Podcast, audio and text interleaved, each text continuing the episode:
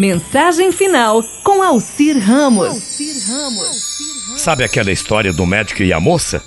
Num dia muito corrido, num grande hospital de uma determinada capital, a enfermeira chama o doutor pelos corredores do hospital até que acaba encontrando o referido médico tão procurado médico. Tinha chegado ao hospital uma jovem que fora atropelada e estava entre a vida e a morte.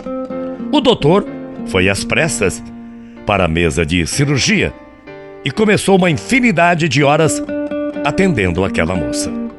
Foram mais de 15 operações, mas a moça sobreviveu.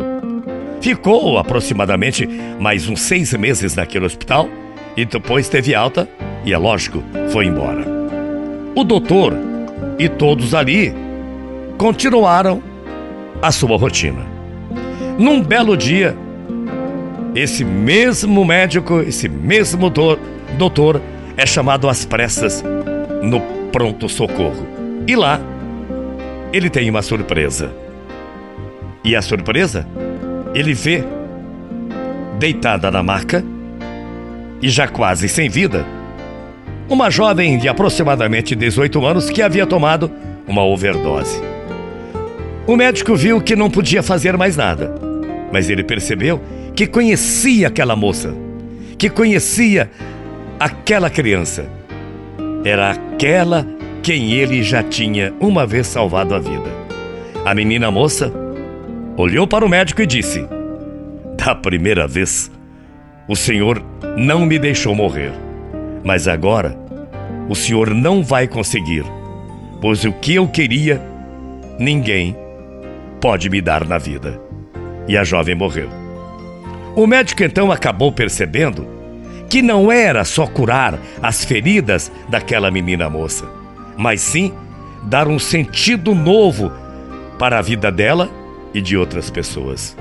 Foi o que acabou faltando para aquela menina moça e também para o médico um entendimento melhor no sentido da vida.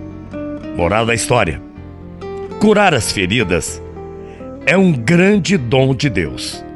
Dar sentido novo para nossa existência é uma bênção de Deus.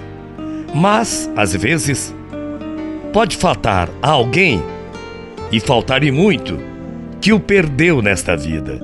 Portanto, para que não venha faltar para nós, basta simplesmente que vivamos com mais amor e que possamos dar mais atenção às coisas do nosso dia a dia.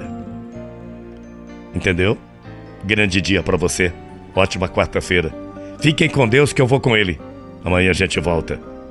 Morrendo de saudades. Bom dia, paz no seu coração. Tchau, feia.